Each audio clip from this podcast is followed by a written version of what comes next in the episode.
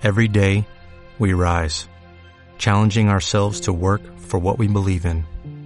At U.S. Border Patrol, protecting our borders is more than a job, it's a calling. Agents answer the call, working together to keep our country and communities safe. If you're ready for a new mission, join U.S. Border Patrol and go beyond. Learn more at cbp.gov/careers. Bueno, en el audio anterior os conté cómo documentar, o más bien eh, cómo documentar, así lo hago yo, y en este os voy a contar eh, cómo escribir. Para escribir, como ya os comenté, en el caso de literatura técnica, pues es necesario eh, tener un poco más de paz espiritual porque tienes que organizarte las ideas.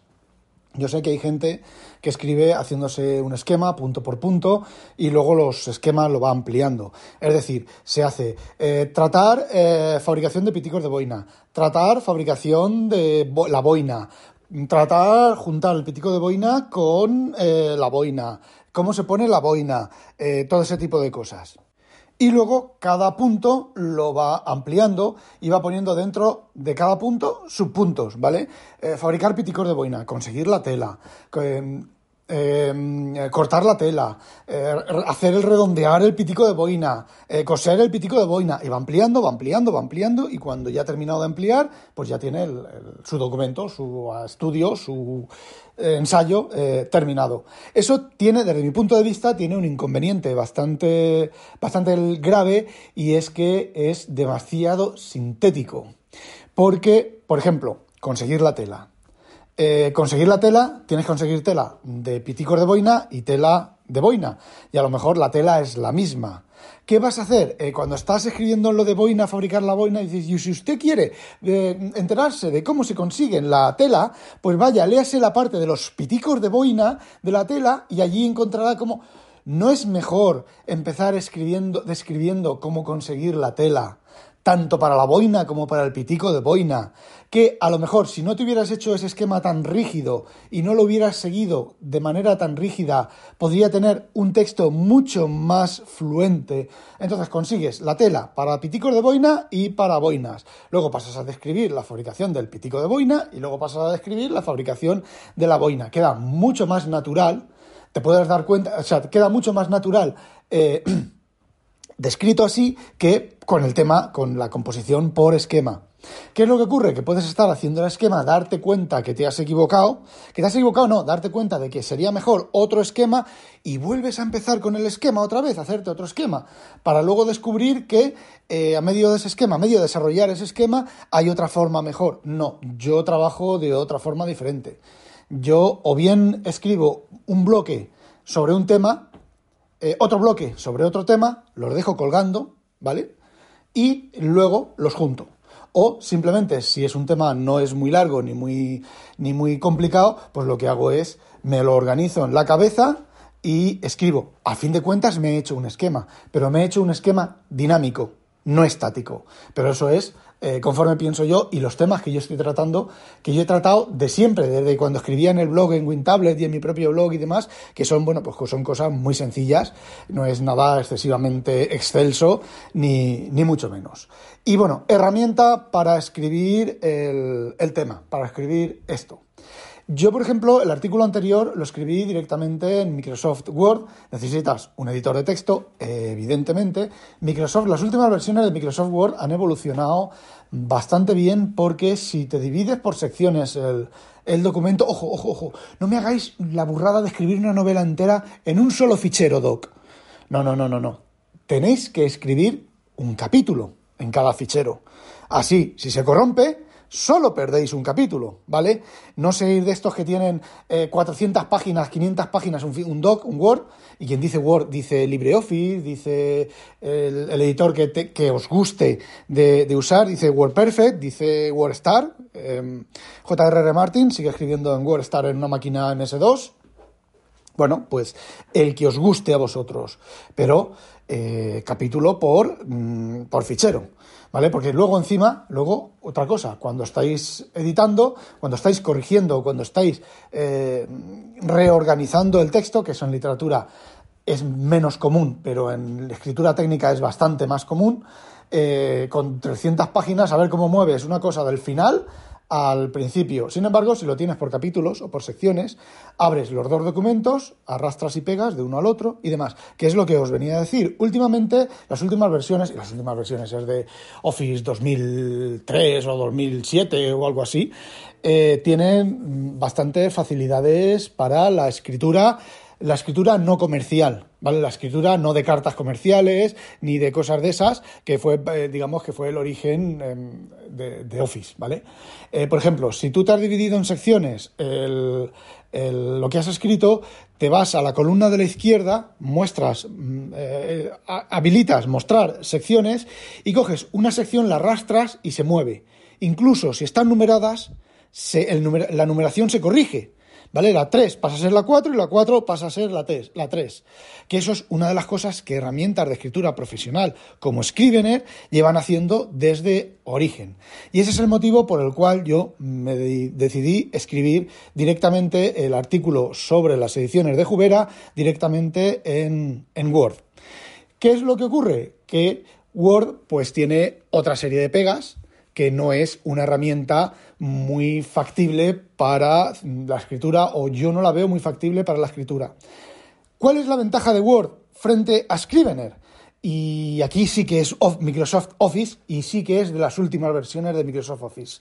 Pues la corrección estilística, sintáctica y eh, ortográfica, ¿vale? El Office te corrige todo eso. De hecho, le puedes decir qué tipo de escritura, eh, creativa, estricta, no recuerdo las opciones, y te hace las correcciones. Tiene que ser una versión de Office de pago, de Paganini, ¿vale?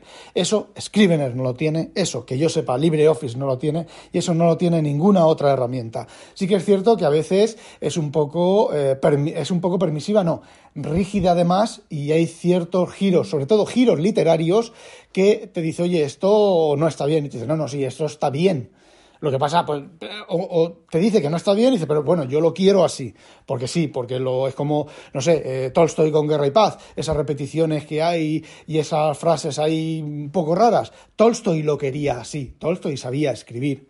No es como Dostoyevsky que no sabía escribir, ¿vale? Tolstoy sí que sabía escribir bien. Bueno, no sé si Dostoyevsky sabía escribir bien o no, pero las traducciones de Dostoyevsky al español dejan mucho que desear. ¿Cuál es la ventaja de la escritura técnica frente a la literaria? Pues la palabra, que no necesita ser excesivamente literaria.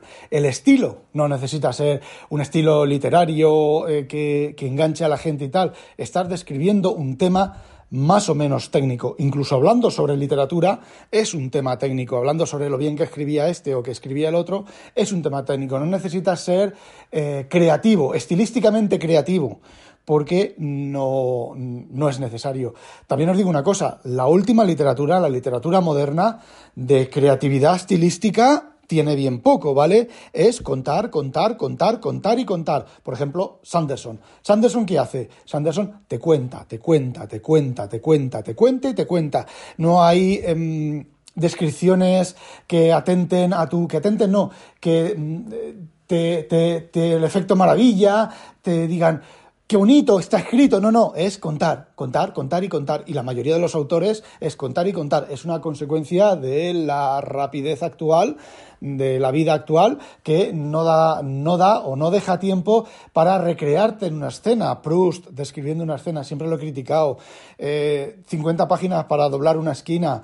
Eh, pero esa plasticidad, esa magia, que si tienes la paciencia de sentarte y admirarla y valorarla en lo que vale, pues eso ahora no existe. No digo que sea mejor, no digo que sea peor, simplemente no existe. Los estilos cambian, por eso ahora los clásicos. Eh, ¿Has leído a Galdós? ¿Has leído a Clarín? ¿Has leído La Argenta de Clarín últimamente? No en el colegio cuando te obligaron a leerla, sino leerla tú porque te apetece leerla esa plasticidad, esa manera de describir el casino, esa manera de describir al canónigo este, que no me acuerdo cómo se llama.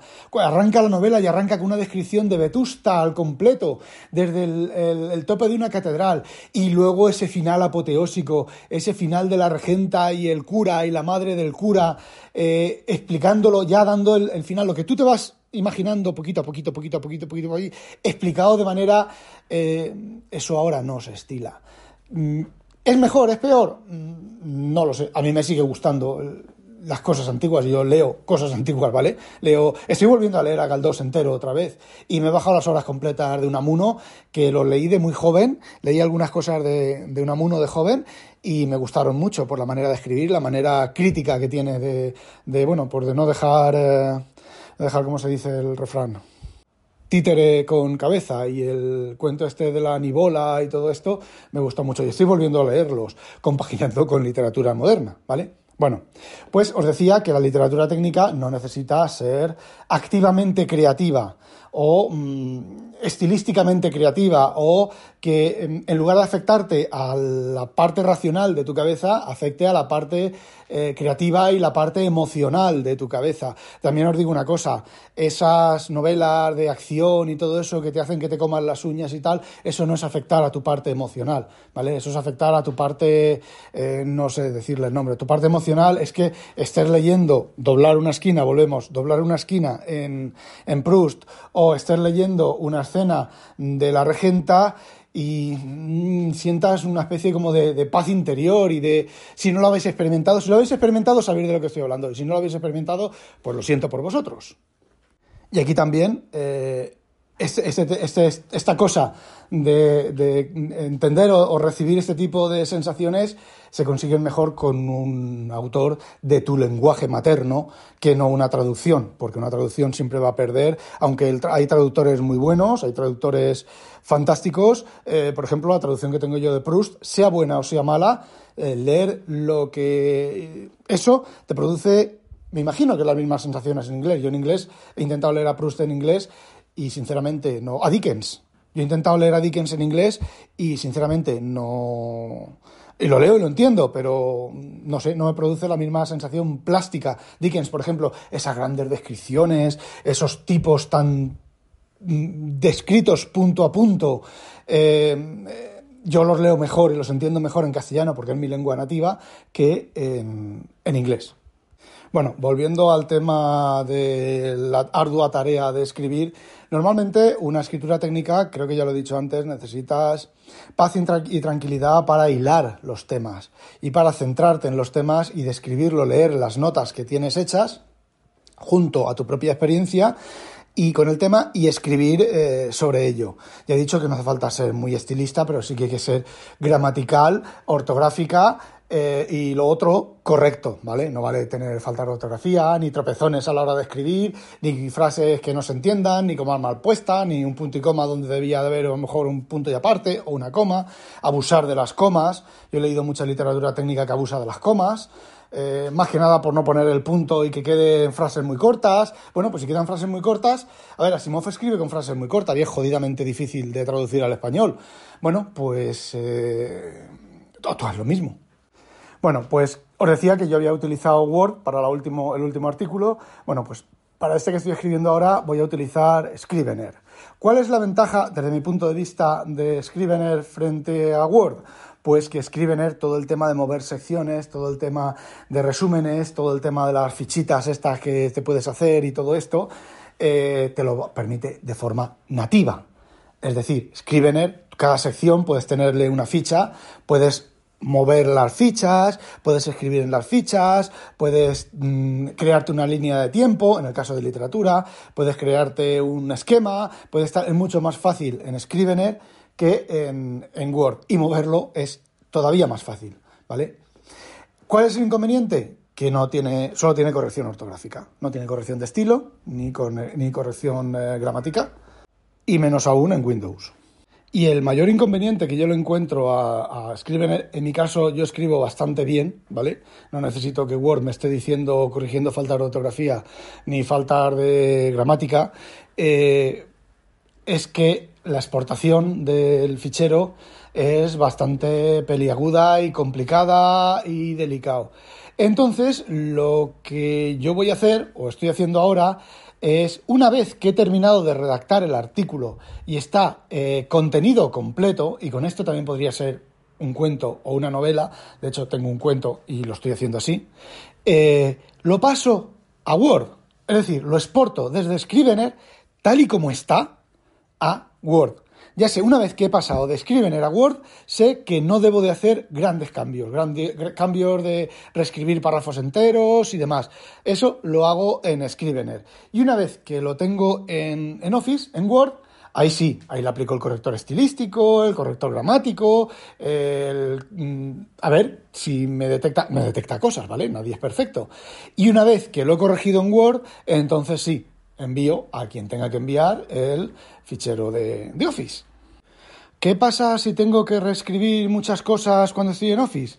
Pues la reescribo desde Office y me olvido del proyecto de Scrivener, a no ser que tenga que hacer una, versión nueva, porque han cambiado muchas cosas o lo que sea. Porque todo lo que he modificado en Office está sin modificar en Scrivener. Y Scrivener, por ejemplo, tiene una otra ventaja sobre Office, que no tienes que tener cuidado con el tema de poner un capítulo en cada fichero ni nada. Scrivener, a mí no se me ha corrompido ningún Scrivener eh, y si se comprime los ficheros, cada, cada digamos que cada... Mm, el, el Scrivener lleva el outliner, lleva en, el, en, la izquierda, lleva el listado de las secciones en forma de árbol y demás. Bueno, pues cada sección, luego en el disco es un fichero RTF. Y en el caso de que se estropeara, que ya os he dicho que a mí no se me ha estropeado nunca, pues simplemente vas a buscar los ficheros RTF y ahí están los ficheros, ¿vale? No has perdido. Lo que has escrito eh, no lo has perdido.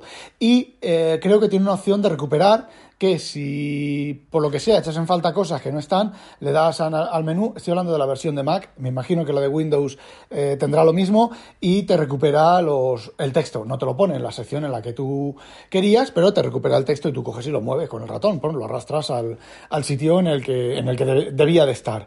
Entonces, bueno, pues yo creo que de esta manera son... Eh, las, las ventajas y aprovechas las ventajas de cada una de las de las herramientas. Además, yo estoy muy acostumbrado a escribir en Scrivener, me sé un montón de comandos de teclado en macOS y, bueno, ahora, ahora os cuento otra cosa.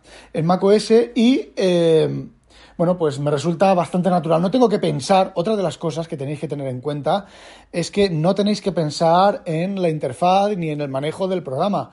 Eso lo tenéis que, que interiorizar. Por eso lo ideal es usar un programa y usar ese programa solo puedes coger y decir, bueno, voy a, voy a, voy a hacerme escritor, ¿vale? Bueno, pues voy a probar tres o cuatro programas de escritura con el que más cómodo me encuentre, pues con ese, y ese me lo aprendo. Me lo aprendo sin tener que pensar que luego, ay, ¿dónde está la cursiva? ¿Dónde está la negrita? ¿Cómo hago esto? ¿Cómo hago? Porque eso te rompe completamente el flujo. Ya sea de escritura creativa, todavía más de escritura creativa que de escritura técnica, pero te rompe el tu, continuidad mental. Tú no tienes que pensar en los comandos a ejecutar. Por eso, por ejemplo, con el nanogrimo lo que se recomienda es utilizar el Scrivener y ponerte a escribir, sin tener en cuenta faltar de ortografía, de corrección, de nada. Tú escribe, escribe, escribe, escribe. Nueva sección, Command N. Escribe, escribe, escribe. Nueva sección, Command N. Escribe, escribe, escribe, escribe. Nueva sección, Command N. Ya corregirás. Ya te preocuparás en, en, cómo se pone la cursiva, cómo se pone la negrita, que si esto debía estar en cursiva y lo has puesto en negrita, o todo eso, olvídate, olvídate, olvídate. O estás utilizando sintaxis Markdown en, dentro del Scrivener, pues bueno, ya lo exportarás, ya lo exportarás a Markdown y el Markdown te hará el, proceso de, de, parseo del, del documento. Y aquí viene el tema de macOS y de Windows. Y esto es casi una, una, una contradicción. macOS lleva eh, corrección estilística, corrección semántica, corrección de, eh, integrada en el sistema. No recuerdo qué programa lo presentaron como, como, un programa que te hacía todo eso, que lo hacía mal, ¿vale? Las primeras versiones de macOS lo hacía mal, por lo menos en español. Eh, que no, era, no lo hacía el programa, ¿eh? lo hacía el, el, sistema de, de macOS y bueno, ellos simplemente eh, extrajeron esas opciones de las opciones de, de, lo que es macOS. De hecho, en macOS, en cualquier sitio que escriba, que es una de las ventajas enormes para escritores de, de macOS, es que está, da igual que escribas en el, en el eh, TextEdit, da igual que escribas en el BBEdit, que da igual que escribas en el lo que sea.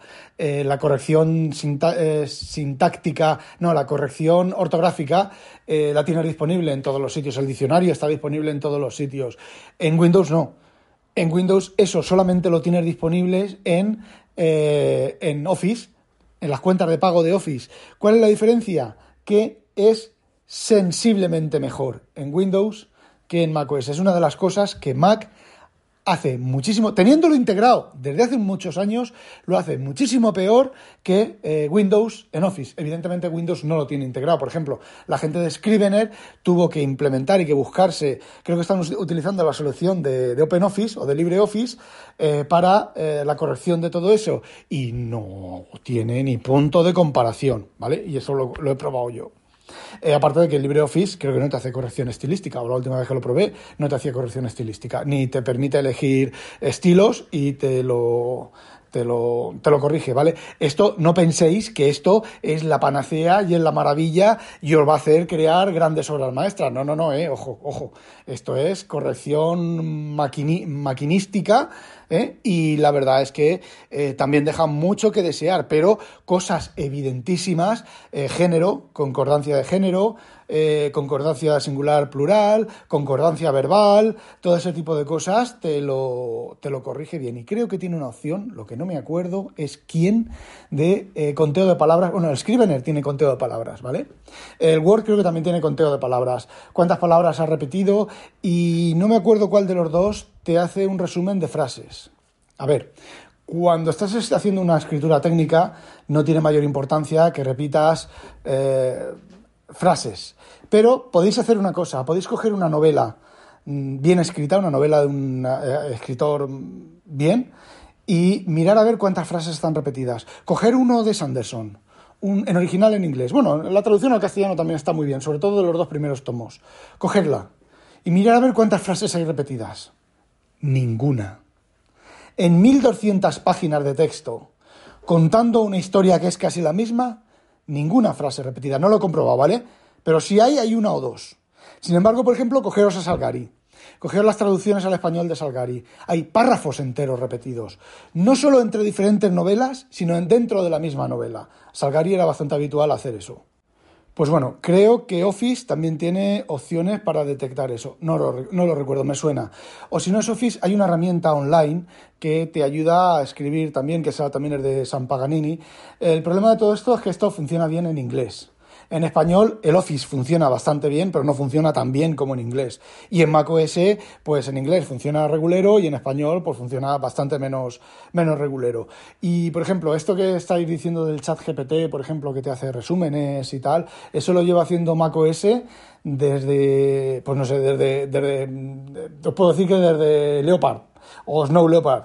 Y hay una opción que se llama services, service o servicios, eh, seleccionas un bloque de texto, le dices servicios, resumir, y te hace un resumen. Un resumen bastante interesante, sobre todo en inglés, en español menos. Y te hace un resumen muy, muy, muy chulo del bloque de texto. Así que, por ejemplo, podéis coger una novela entera, seleccionarla entera y, decir, y darle a resumir. Y os resume la novela, ¿vale? Y en inglés está bastante bien. Entonces, bueno, toda esa maravilla del chat GPT y demás a mí me suena a cancamusas. Y bueno, como dice Julio César Fernández, y poco más. No tengo ya nada más que contaros. El tema de las figuras, los gráficos y todo eso, pues normalmente lo que yo hago y lo que les gusta a los editores es que se los envíes aparte.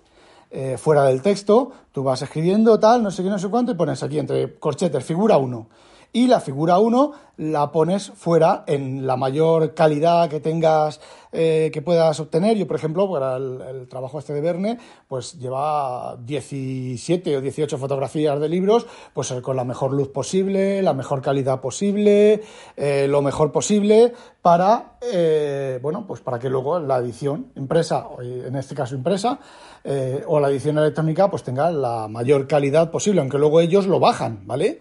Pero eh, lo bajan con herramientas profesionales y queda, pues no quedan esas cosas borrosas y esas cosas manchosas, que bueno, hay una, hay una figura que está borrosa y está manchosa porque no se ha podido conseguir con más nitidez. De hecho, es de un libro bajado de internet, de una bibliografía, de una bibliografía, no, de un catálogo bajado de internet que contiene el ex libris, la descripción del ex libris de una de mis colecciones de Verne, y eso está en la calidad en la que está y no puedes mejorarla. Y así va a ir en el artículo.